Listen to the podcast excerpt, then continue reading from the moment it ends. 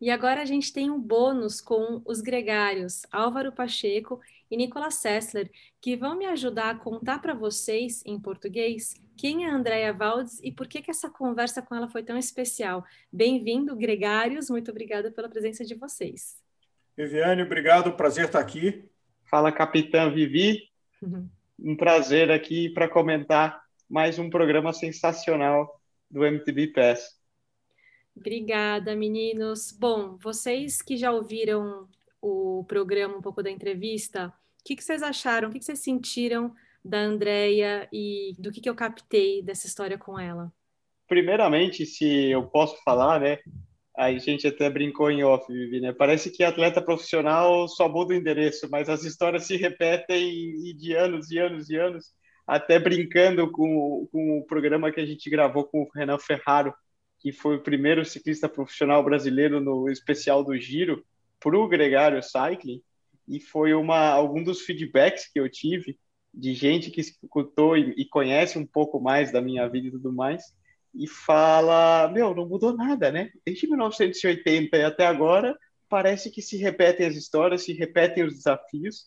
E para mim é muito legal quando eu escuto você, Vivi, entrevistando esse pessoal e os gringos também, né? No caso aí, as gringas, como foi o caso com a Lori e agora com a Andrea, que apesar de serem atletas de ponta do highest level do, do mountain bike mundial, do, do esporte da bicicleta no mundo, os desafios, as dúvidas, as questões, as buscas por perfeições e esse lado mental são muito parecidos uhum. e, e, são as mesmas. E o que eu acho que é mais legal, que para quem escuta e pode perceber, é que são as mesmas que uma pessoa leva no dia a dia dela de vida normal, não só um, no, no âmbito esportivo, atleta de alta performance, né?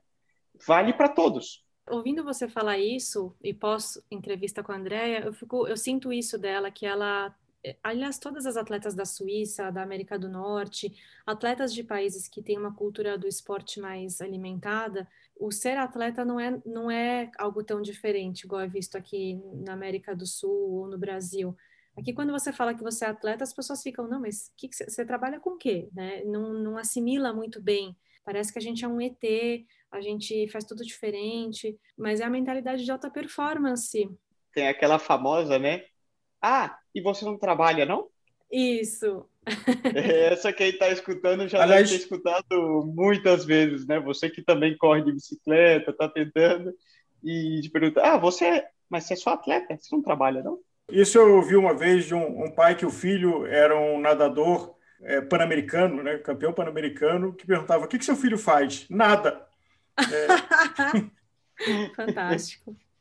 Agora, tem uma coisa que vocês dois têm experiência, e eu acho nessa entrevista com a Andrea isso volta, que é quão desafiador é para um adolescente tomar uma escolha, na hora que a gente não tem a menor noção do que está acontecendo e finge que sabe tudo, tomar uma decisão de um compromisso sacrificar um momento que é o momento de bagunça e festa da, do final da adolescência e começo da vida adulta, são duas coisas que não voltam. Né? Aquele intervalo da adolescência não vai voltar, e muita gente eu acho que se ressente disso anos depois.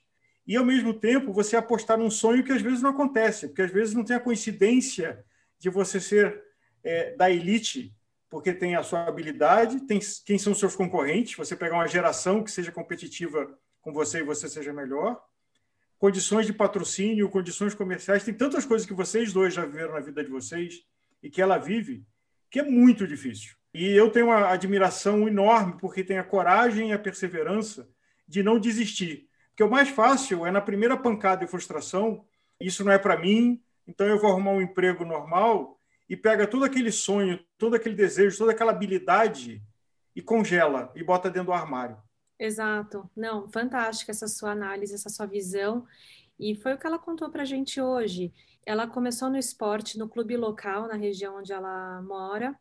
E na primeira corridinha que teve lá do, do clube local, ela deu volta em todo mundo.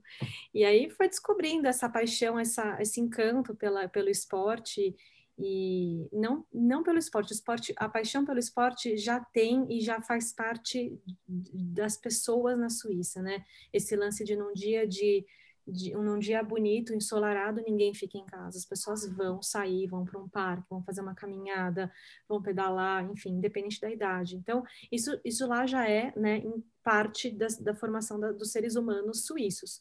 Com, esse, com essa primeira corrida veio, foi a sementinha que ela foi alimentando e muito cedo ela foi campeã mundial na categoria júnior em 2012. Então foi uma coisa meio natural nesse começo. E foi a partir desse desse resultado em 2012. E aí, quando ela subiu para a categoria sub-23, que ela continuou ganhando Copa do Mundo e arrasando, assim, mandando muito nas pistas, com apoio da, da Federação Suíça de Ciclismo, Confederação né, do Swiss Cycling.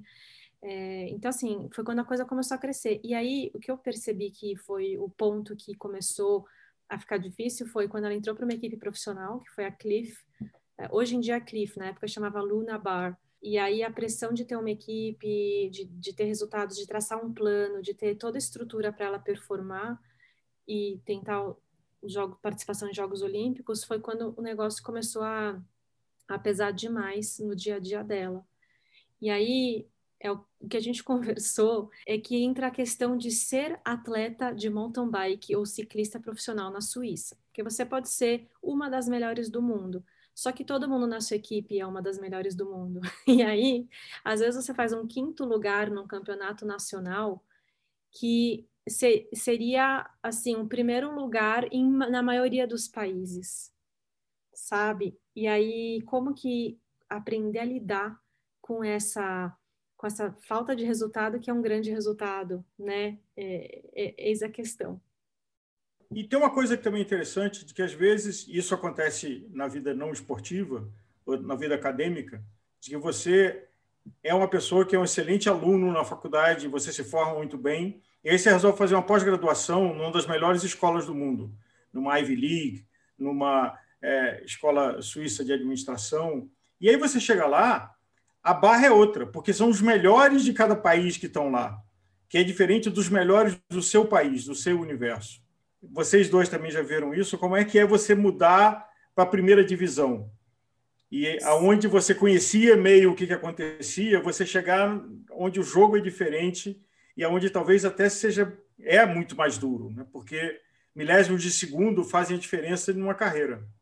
E o que ela falou, e que eu não poderia concordar mais com isso, acho que vocês vão concordar, é que é, é nesse processo de superação desses, desses desafios, desses obstáculos, é, isso são escadas para a nossa evolução, né? É através disso que você vai se alinhando com seu propósito, com quem você é, se descobrindo, mas tem que enfrentar, tem que estar tá disposto a ficar ali e enfrentar, né? Não, não fugir. E uma das formas que ela, a Andrea, decidiu, a, a, foi adaptando a carreira dela, foi que no momento em que ela já estava com muita carga de treino, cansada dos mesmos treinos e e sem, sem é, tendo muito mais o que ela fala, eu tinha mais engine, eu tinha mais motor para desenvolver.